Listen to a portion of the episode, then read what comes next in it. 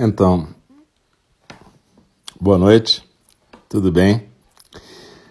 É, sempre, sempre tem um delay, um, um, retardo. Eu no começo eu escuto o que, que eu estou falando, depois eu tiro o som para não ficar duas vezes o que eu estou falando. Mas enfim, é, a gente sempre começa um pouquinho mais cedo Hoje é o nosso programa de quarta-feira, dia 23 de setembro de 2020. Hoje é o primeiro dia da primavera, certo? E é o dia da lua crescente. Então, eu queria lembrar vocês que a gente sempre começa mais cedo. Um pouquinho para dar tempo das pessoas irem chegando e entrando no nosso Zendô virtual. Zendô, como vocês sabem, é um lugar de prática do Zen. E Zen é a meditação padrão da nossa tradição Zen budista. Zen é uma tradição da palavra jhana, sânscrito, que era a meditação, digamos, mais ensinada pelo Buda depois que o pessoal passava pelos estágios de shamatha e vipassana. Não tem uma coisa de ser um melhor do que o outro, mas significa que a gente tem que treinar bastante chamata e vipassana para poder praticar zazen com mais, digamos, presença. A gente aqui, nosso templo Enindi, Templo Zen do Cuidado Amoroso Eterno Virtual, já completou mais de seis meses nessa condição e feliz ou infelizmente a gente vai continuar assim porque a pandemia recrudesceu né, no Rio de Janeiro, então o templo vai continuar fechado. Mas a gente está se encontrando sempre aqui de terças a sábados, né? Terça a sexta, oito da manhã e oito da noite, sábado, nove da manhã. Sendo que Terça às oito da noite, sábado, nove da manhã, a gente tem uma prática para iniciantes. Não quer dizer que vocês não possam estar em todas as práticas, sendo iniciantes ou não, formalmente iniciantes, porque no Zen a gente diz que todo mundo é iniciante, né? Mas tem as pessoas que estão chegando agora. Talvez a gente devesse mudar o nome de iniciante para chegante. Os que estão chegando primeiro agora. Mas enfim, gente, o importante é que a gente tenha essa intenção de praticar e que a gente coloque a prática como um hábito nas nossas vidas. Nem que seja 5, 10, 15 minutos por dia, o importante é a gente fazer sempre um pouco e criar um, um, um, um hábito, né? Um hábito bacana. A gente cria hábitos muito facilmente, nós seres humanos. Mas a gente pode tentar criar hábitos legais, não só hábitos que sejam vícios e dependências ruins, mas coisas que façam bem para a gente para a humanidade, para a comunidade de todos os seres, não só humanos, como animais, plantas e tudo. Então, é, esse começo aqui, como eu sempre digo, e às vezes as pessoas que estão ouvindo gravado, porque isso tudo fica gravado aqui no Showreel do Mixer, ou então você pode achar também no www.soundcloud.com barra aí do Sorro, que tem mais de 620 gravações com cursos, palestras, meditações orientadas, tudo grátis, como sempre, e vai sempre ser. Mas a gente sempre lembra aqui que quem puder, quem quiser contribuir para a manutenção do nosso templo físico no Pavão Pavãozinho, pode chegar e dar uma ajuda no site do templo www.inindi.org. Mas isso não é obrigatório, isso é mais um pedido e um agradecimento para quem faz ou já fez isso. E o mais importante é que a gente esteja junto na prática aqui, na nossa prática virtual, por enquanto. Né? A prática virtual tem algumas vantagens, como a gente estava conversando outro dia. Eu participei de uma prática no PAI com a nossa professora lá do PAI, no Novo México, nos Estados Unidos, a John Halifax Roshi, que aliás é autora do livro que a gente vai ler no segundo programa dessa noite, que é o De Pé na Beira do Abismo, Standing é The Edge. Então, eu estava conversando com ela nesse programa que a gente fez e ela estava dizendo isso mesmo, que graças a essa virtualidade a gente está podendo ficar às vezes mais junto do que estava antes, né? Se não fosse essa situação virtual, eu não poderia estar lá no Paia com ela, nem outras pessoas, tinha umas 600 pessoas praticando junto. Virtualmente foi bem legal. Mas enfim, isso não quer dizer que a pandemia seja bem legal, apenas quer dizer que a gente está podendo usar esse tempo de tanta tragédia, desgraça, para também continuar avançando na nossa prática e nos preparando e sendo úteis da maneira que podemos ser, né? da maneira que conseguimos ser. Então, esse primeiro momento aqui é para a gente se ajeitar, né? Luna, desculpa aí, mas a Luna acabou de chegar aqui. Entra aí, Luna, vem pra caminha, vai. Vem. Vai. Vai pra caminha, vai, vai.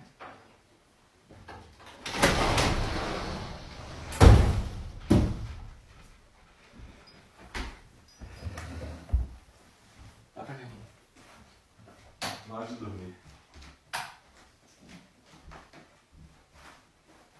Vai, amor. Vem cá. Vai. Vai então vem pra cá. Isso.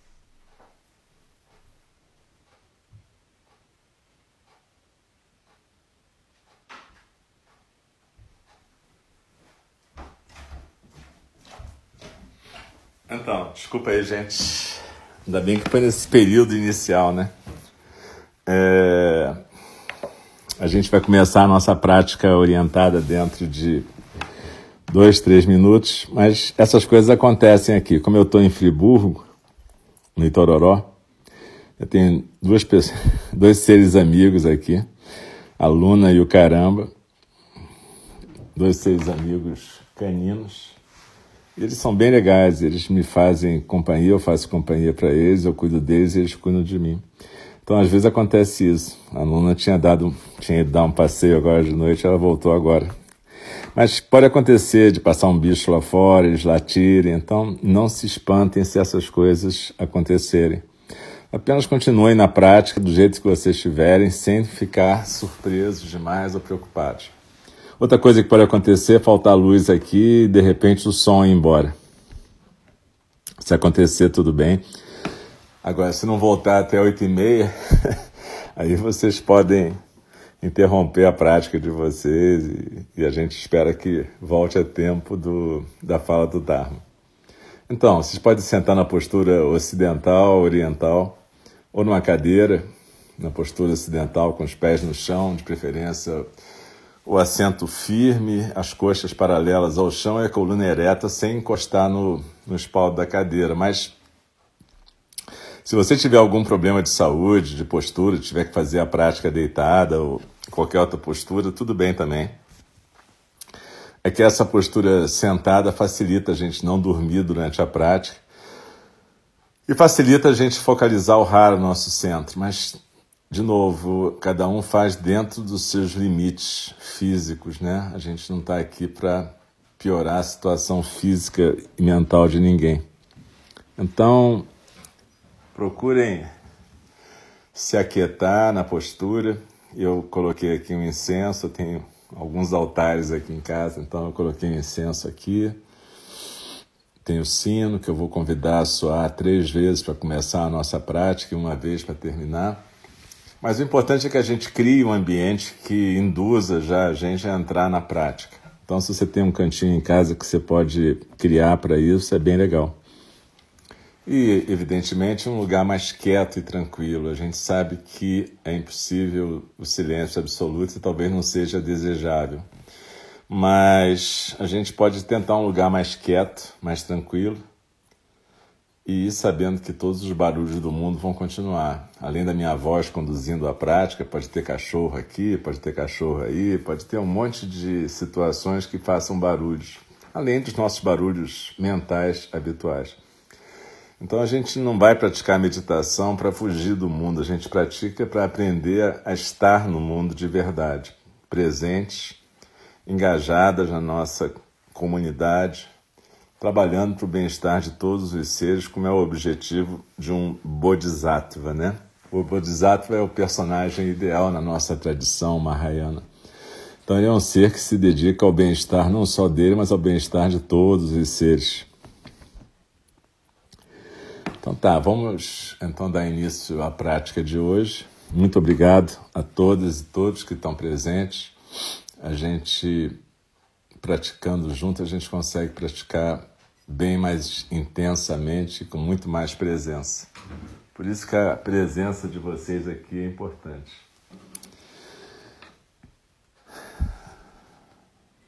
Procure então ficar na postura ocidental, oriental, lembrando dos ombros soltos, o peito aberto, as mãos, a mão direita embaixo, a mão sustentando a mão esquerda em cima.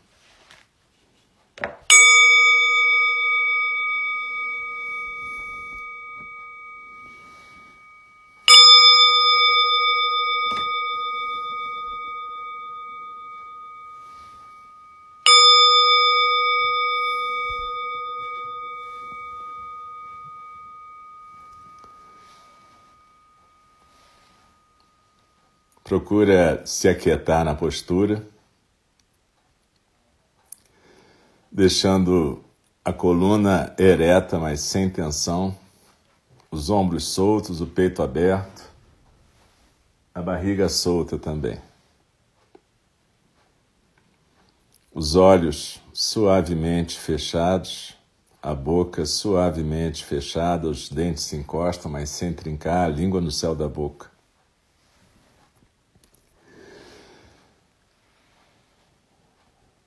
E a gente vai se sentindo quieta, tranquila na postura, sem expectativa nenhuma de chegar a qualquer estado diferente. Ao contrário, meditar é poder alcançar o estado de presença aqui e agora, do jeito que a gente está sendo, do jeito que a gente está acontecendo. A gente acontece e meditar é poder estar presente nesse acontecimento momentâneo, nessa singularidade que a gente está sendo agora. Então procure sentir a cabeça bem equilibrada no pescoço, a cabeça não cai nem para frente, nem para trás, nem para a direita, nem para a esquerda. Procure sentir o peito aberto, os ombros soltos, a barriga solta. E assim você pode prestar atenção nessa postura firme e relaxada ao mesmo tempo, enquanto a sua respiração corre natural. Não precisa ficar respirando fundo, fazendo barulho, mas também não, não fica respirando superficialmente. Deixa a respiração ser natural, mas sem obstáculos, sem atrapalhar a respiração. Meditar também é aprender a não atrapalhar a natureza búdica. E mais adiante eu vou falar um pouco mais sobre isso. Então a gente procura não atrapalhar a respiração. A respiração é o nosso elo, é o que nos liga à vida.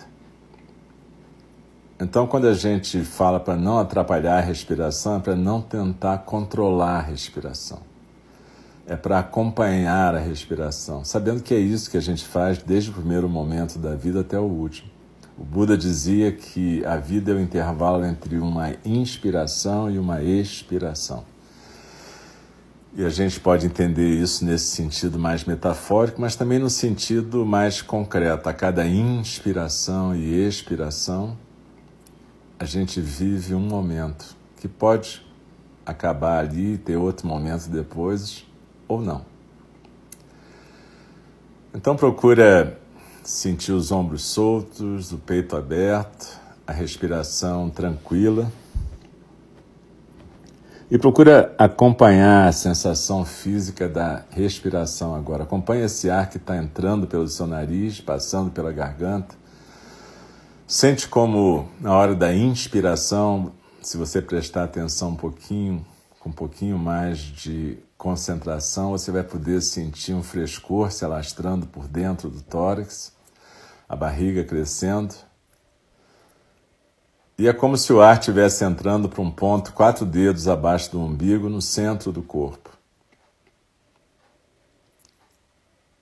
Esse ponto é um dos nossos centros de energia vital e também é o centro de gravidade, tanto na prática do Zen quanto na prática de artes marciais.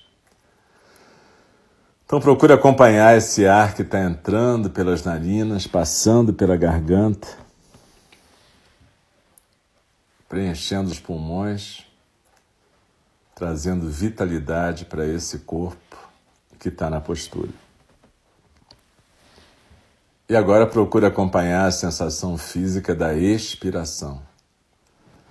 A barriga encolhe quando a gente expira, não precisa forçar isso, mas deixa acontecer.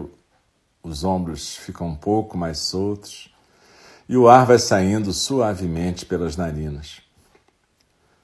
Então, nesse estágio da meditação, a gente procura focalizar um ponto onde a gente possa acompanhar a sensação física da expiração. Pode ser nas narinas, na barriga, pode ser num conjunto da obra. O importante é que a gente focalize a sensação física da expiração.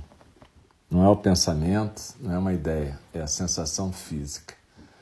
Então desliza na expiração e se aquieta no centro. A gente usa uma imagem, uma visualização de uma pirâmide no tronco, no começo, só para facilitar esse se sentar no seu próprio centro. A base está nos ombros, o vértice da pirâmide lá no rara, naquela região quatro dedos abaixo do umbigo, no centro do corpo. E cada vez que a gente expira, é como se a gente escorregasse pelas paredes da pirâmide de dentro e fosse sentar lá no centro. Como se tivesse uma ilhota no centro. E aí a gente desliza na expiração e se aquieta no centro, sentando nessa ilhota. A correnteza dos sons do mundo fica passando em volta dessa ilhota. Ela passa por cima, por baixo, dos lados, e a gente simplesmente fica sentada. Então, desliza na expiração e se aquieta no centro. A correnteza dos sons do mundo é todo esse conjunto de sons. O som da minha voz, os barulhos da casa, eventualmente um cachorro, eventualmente um sino, eventualmente pensamentos, sentimentos, ideias, lembranças, tudo isso aí é a correnteza dos sons do mundo. E a gente nunca vai tentar interromper essa correnteza, fazer com que ela pare. A gente aqui não está praticando interromper pensamento, sentimento, nada. A gente está praticando aprender a ficar quieta. Então a gente desliza na expiração, se aquieta no centro e deixa a correnteza seguir. O que a gente chama de se distrair é quando você, de repente, é capturada por um elemento dessa correnteza, um pensamento, uma lembrança, um som, um sentimento, e começa a se envolver com esse estímulo e, de repente, você já não está mais no corpo, nem na atenção plena, a sensação física da expiração. De repente, você já está viajando junto com aquele estímulo da correnteza dos sons do mundo. Isso que a gente chama de imaginação não é uma coisa ruim. Na prática, a gente não chama isso de coisa ruim. A gente só está dizendo que se o nosso objetivo é estar tá presente no aqui e agora, aqui é esse corpo na postura e agora é exatamente a atenção plena, a sensação física da expiração. Então desliza na expiração e se aquieta no centro.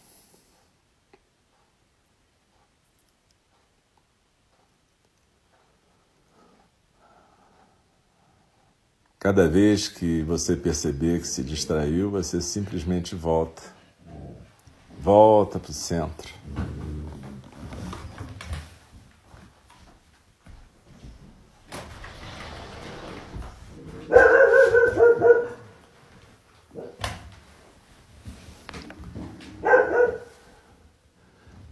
Sempre que a gente se distrai, a gente, quando percebe que se distraiu, simplesmente volta para o centro, desliza na expiração e se aquieta na postura.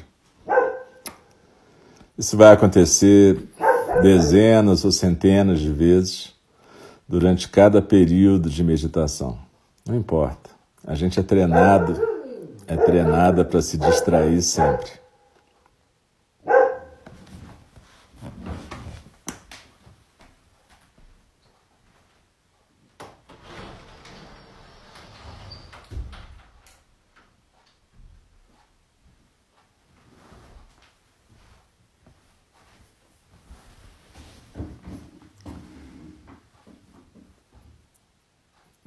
Na expiração e se aquieta no centro.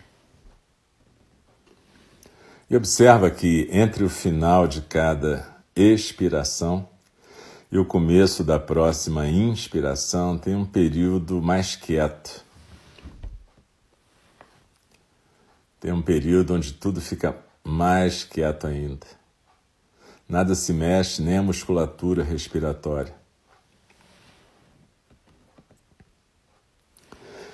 Não precisa forçar esse espaço, mas observa ele quando ele acontece.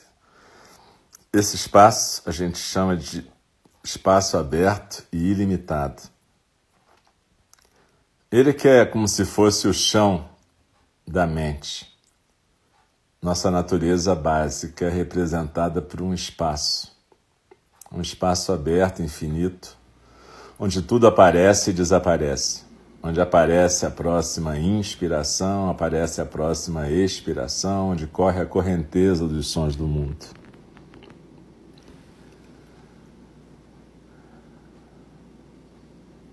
E esse espaço é talvez a sensação física e mental mais próxima que a gente possa ter da natureza búdica. Espaço, espaço aberto, espaço ilimitado espaço onde tudo aparece e desaparece. Inclusive, esse observador que é com quem a gente trabalha durante a meditação. Quando eu estou guiando uma meditação, quem está me ouvindo e trabalhando é o observador. Esse que presta atenção na sensação física da expiração, esse que mantém a postura esse que pode seguir a minha orientação aqui e agora. Ele é um artefato também, ele é algo que acontece exatamente nesse espaço mental. Ele é necessário para que a gente possa praticar e ele é o representante, por assim dizer, da nossa crença em um ego. Meditar não é eliminar o ego, porque você não pode eliminar aquilo que não existe, na verdade. Meditar tem a ver com aprender a conviver com a crença no ego. Mas deixando acontecer de vez em quando esse espaço, espaço aberto e ilimitado que é a natureza búdica. Quando eu estou falando disso, eu já estou falando de uma coisa e não vivendo necessariamente essa coisa. Quando o observador olha para esse espaço, ele também está olhando para alguma coisa que é um objeto mental. Mas o que a gente faz no zazen é praticar chamata.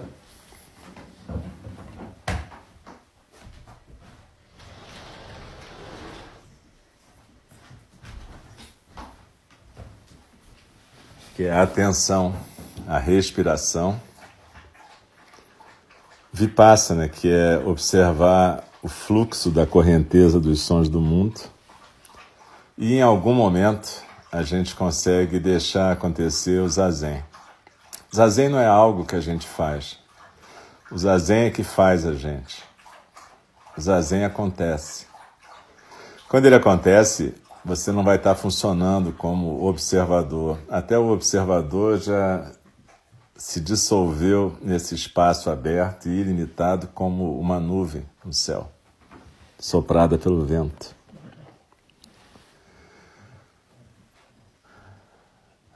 Então desliza na expiração e se aquieta no centro. Percebe, quando a gente faz uma meditação guiada, a gente está fazendo como se fosse um tour. Um tour por um mapa, na verdade. Como se fosse um mapa de realidade virtual. Como se a gente pudesse, todas juntas, colocar um óculos desse de realidade virtual e passearmos por um outro mundo. Isso é uma meditação guiada. Mas um dia você vai tirar o seu óculos de realidade virtual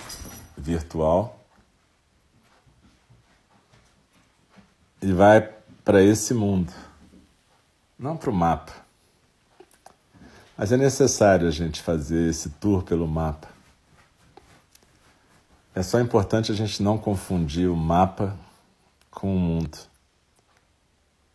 O mapa é só uma criação mental. É como se fosse um treino para que cada uma de nós, cada um de nós possa viajar nesse mundo. Mas cada uma de nós, cada um de nós vai criar o seu próprio mapa e depois ter a sua própria experiência desse mundo. Que mundo é esse? É, eu estou chamando de mundo, mas na verdade é esse espaço aberto, infinito, ilimitado. Então procura deslizar na expiração e se aquietar no centro.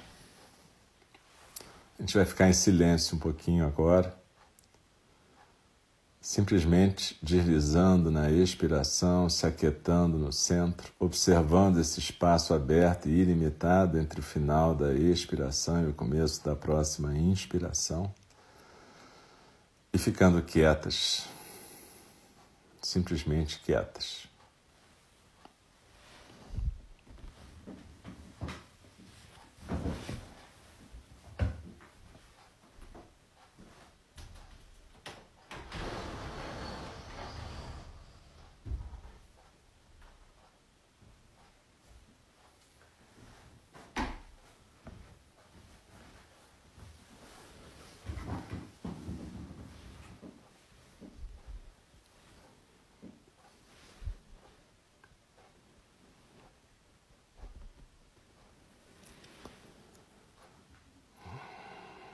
Daqui a pouquinho eu vou fazer soar o sino para interromper esse período formal de prática e aí a gente não vai se mexer ainda, vai simplesmente continuar a seguir a orientação.